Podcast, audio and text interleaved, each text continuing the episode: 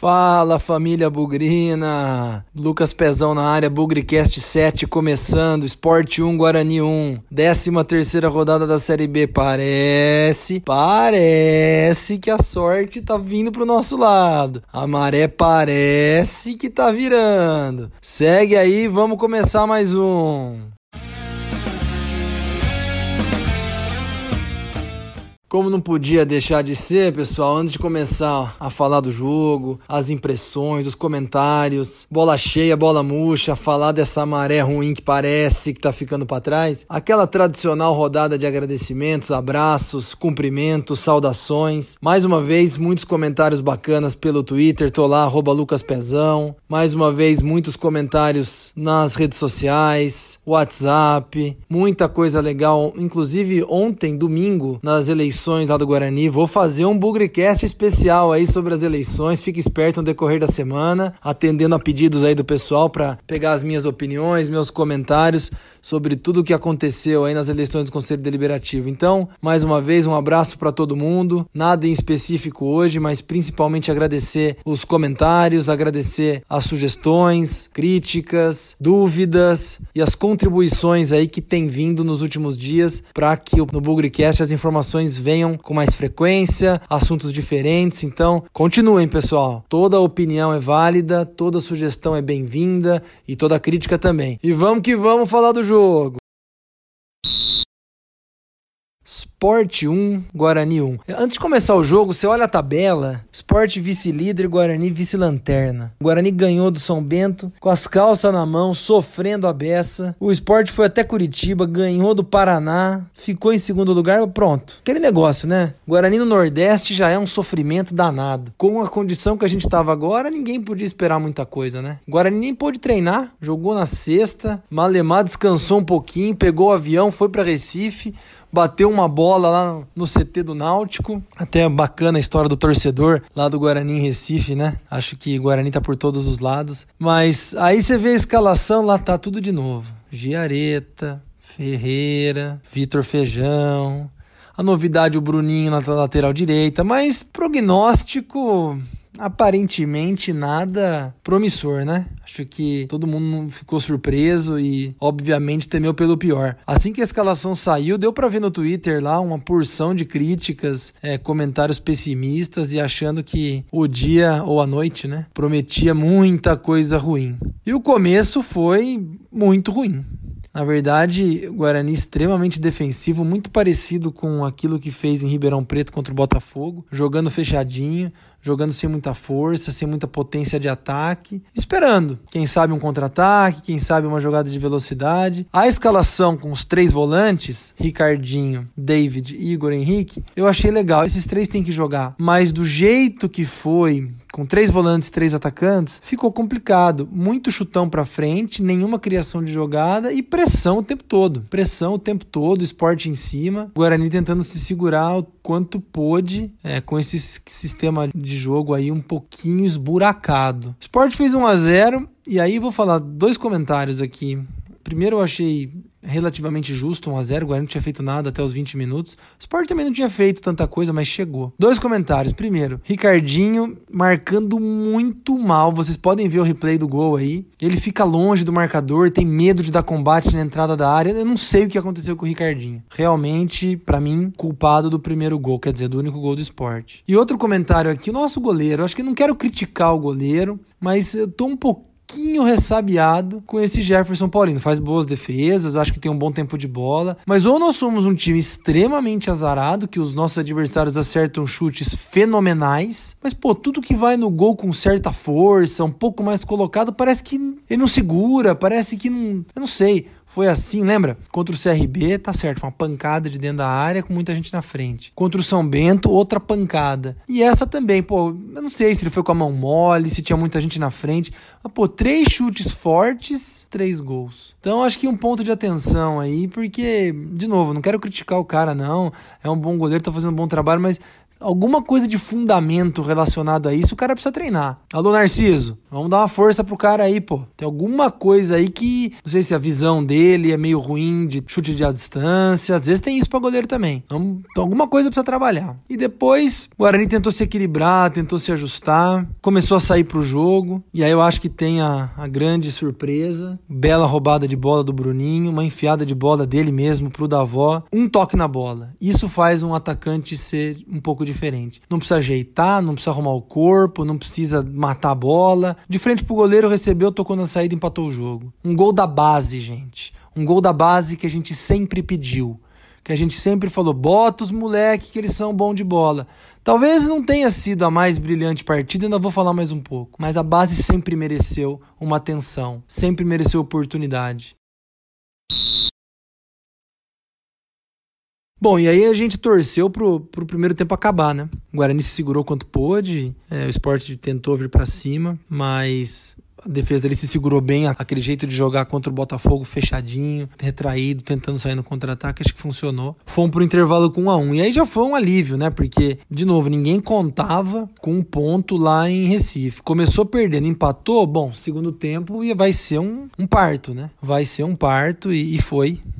Acho que principalmente no começo do segundo tempo. O Jefferson saiu machucado, aliás, sempre muito preocupante quando o jogador tem problema de perder a consciência ou não, bater a cabeça, desmaiar, ficar desacordado, enfim. Mas graças a Deus ele tá bem. O Clever entrou, entrou e entrou bem. Engraçado, né? O Clever, ele entrou em muita fogueira esse ano, lá o jogo contra o São Paulo, lembra? Ele fechou o gol lá quando ganhamos de 1x0 no Pacaembu, no Paulistão. E ele, mais uma vez, acho que fez um, um ótimo papel, defendeu um chute queima-roupa praticamente na primeira defesa que ele fez. Mais pra frente fez uma puta de uma defesa numa cobrança de falta que tinha endereço. Então acho que o Clever fez, fez boas defesas com pouco ritmo de jogo, né? Então é aquela coisa. Não vou dizer que o Clever é um excelente goleiro, nem que ele vai ser titular, mas toda vez que ele foi chamado, foi seguro. Ele passou tranquilidade pra gente. Um jogo extremamente difícil. E voltando a, a, ao comportamento do Guarani, o segundo tempo idêntico, pessoal. Acho que vocês viram lá, pouquíssimos ataques. Vitor Feijão, Deus me livre, teve um contra-ataque que ele caiu de bunda no chão. Não dava para esperar muito da lateral esquerda com o Giareta, que estava mais recuado, jogando como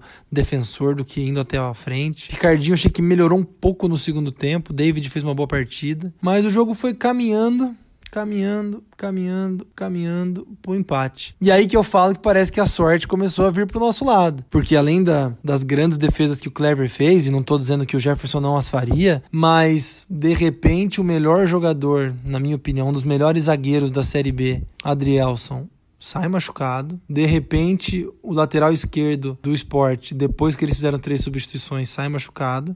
Então ficaram com 10. De repente, o meia do esporte lá, ó, Leandrinho, se eu não me engano, fica machucado e não pode sair, fica no sacrifício dentro do campo. E aí parece que aquele sufoco ficou para trás. O Guarani teve uma chance, meu Deus do céu, com o Davó dentro da pequena área para matar o jogo e fazer 2 a 1 um. Então aquilo que começou um primeiro tempo terrível, até que a sorte nos ajudou. Tirando um, um, lance ou outro de bola parada, inclusive a falta que eu mencionei que o Clever pegou. O Sport não fez nada, jogou bola na área para aquele Elton grandão. A defesa se segurou bem, o Clever não teve que fazer muita defesa. E os contra-ataques estavam à nossa disposição. E aí que eu falo que o elenco, aquela, aquela história, né? Eu já disse, até conversei com o Léo aí durante o jogo.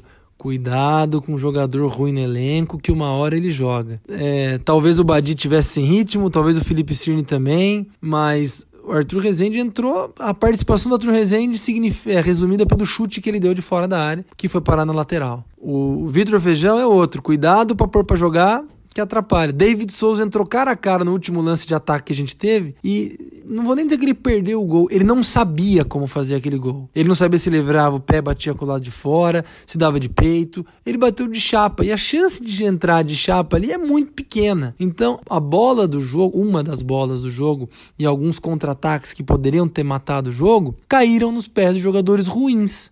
E aí não adianta a gente falar, ah, faltou coragem, faltou ousadia, podia ter ganhado o jogo. Eu acho que não. Eu acho que o Guarani foi para cima, com um jogador a mais, quase dois, porque tinha um jogador deles machucado, mas a bola caiu no pé de quem não tinha que cair, ou caiu no pé do elenco que a gente formou.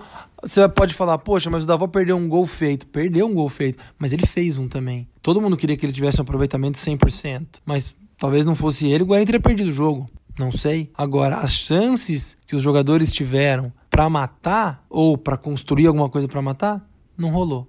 Perderam ou se enrolaram com a bola. Então é isso que eu falo. Cuidado para montar um, um elenco, um jogador. Ah, isso aqui é para compor o grupo. Uma hora esses caras jogam. E pode ser numa hora que a gente precisa muito. Então acho que essa foi a, a principal mensagem desse, desse jogo. A sorte nos ajudou, mas cuidado com quem vai decidir, cuidado com quem colocar em campo. Porque da mesma maneira que um cara desse perdeu um gol que poderia ser decisivo, um zagueiro pode fazer uma cagada, né, seu Ferreira? Dessa vez passou em branco, mas felizmente você tomou amarelo e não joga o próximo, hein? Ainda bem. E é isso. Cuidado com quem você monta o elenco.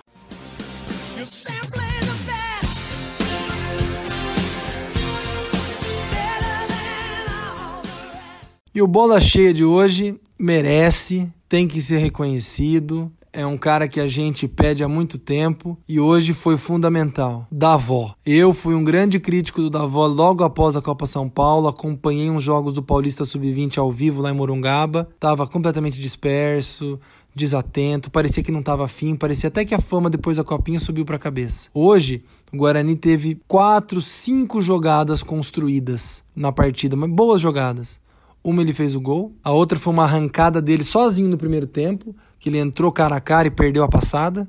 Não chegou a concluir, mas levou bastante perigo para chegar na área.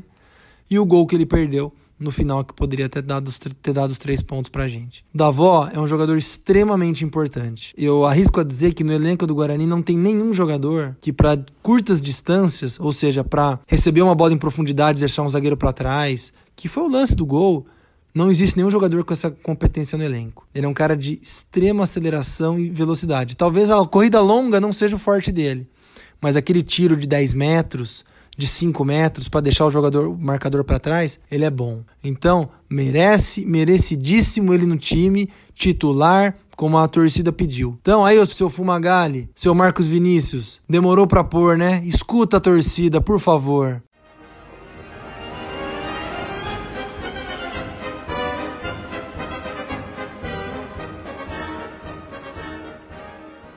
E o bola murcha de hoje, infelizmente, é o nosso querido Vitor Feijão. Jogou praticamente aí 75, 80 minutos e é engraçado, né? Porque eu fico imaginando um cara que nem o Vitor Feijão chegar para a família dele e falar: "E aí, Vitor, tá jogando? Tô. E aí, como é que tá? Ah, eu não acerto, não chutei, não dei um chute no gol até hoje.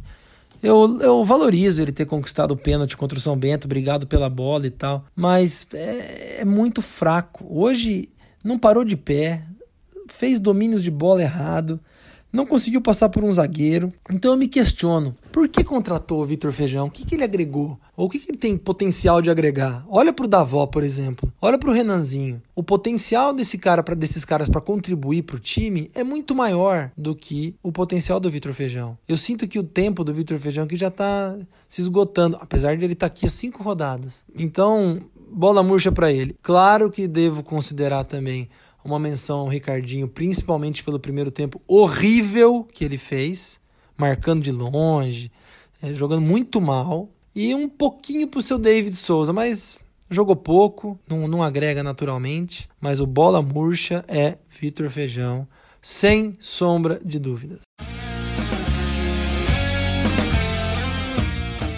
Galera, Bugrecast 7 está chegando ao fim. Falamos sobre Esporte 1 Guarani 1. Hoje uma edição mais rapidinha para resumir o que talvez seja uma maré positiva vindo para o nosso lado. Em outras condições o Guarani sairia de, do Recife com uma derrota, mas muita coisa jogou ao nosso favor. Então vamos encarar isso de forma positiva. Eu quero fazer um reconhecimento especial aqui a toda a dedicação do time hoje. O pessoal se entregou pra caramba. É um pouco daquela história que eu falei no último Bugrecast depois da vitória com o São Bento. Vai ser difícil, negada. Vai ser cada jogo vai ser uma batalha. O time não é essa maravilha. O time não é cheio de craque. Pelo contrário, tem limitações técnicas seríssimas. Então, vai ter que conquistar cada ponto na garra, no coração. E hoje foi um jogo assim. Se tivesse um pouquinho mais de técnica, quem sabe ganhava o jogo. Mas não importa, já ficou para trás, o time entrou cheio de energia, Bruninho se consolidando na lateral direita. Abre o olho, viu, seu Lennon? Esse negócio de ficar correndo para lá e para cá não tá dando muito certo, não. Bruninho tá ganhando espaço, jogando com muita discrição, fazendo dele, tranquilo, desarmando, chegando na frente.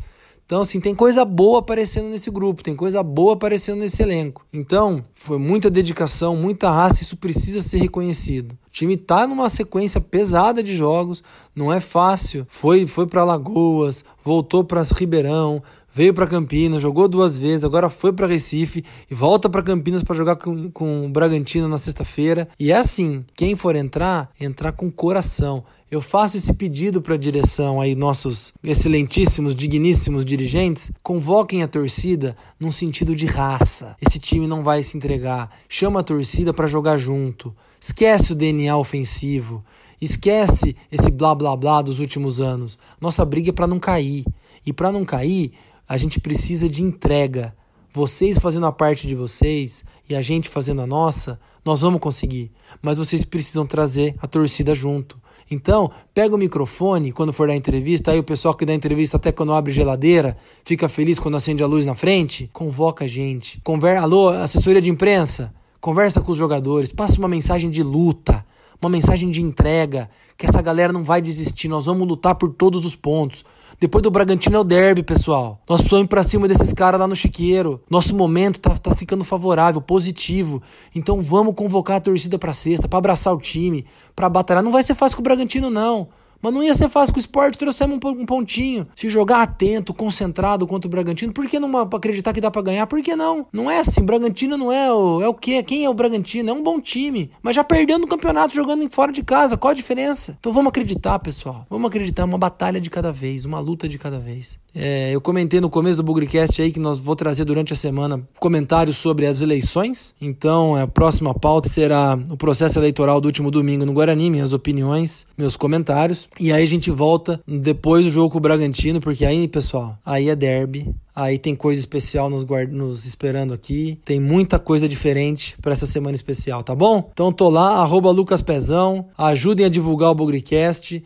Ajudem a espalhar na comunidade bugrina. A luta continua, vai ser pontinho a pontinho, batalha a batalha. E eu espero vocês aqui na próxima, tá bom, galera? Hoje, sempre Guarani. Nós vibramos por ti. Na vitória ou na derrota, hoje sempre Guarani. É Guarani, é Guarani, é Guarani. Guarani.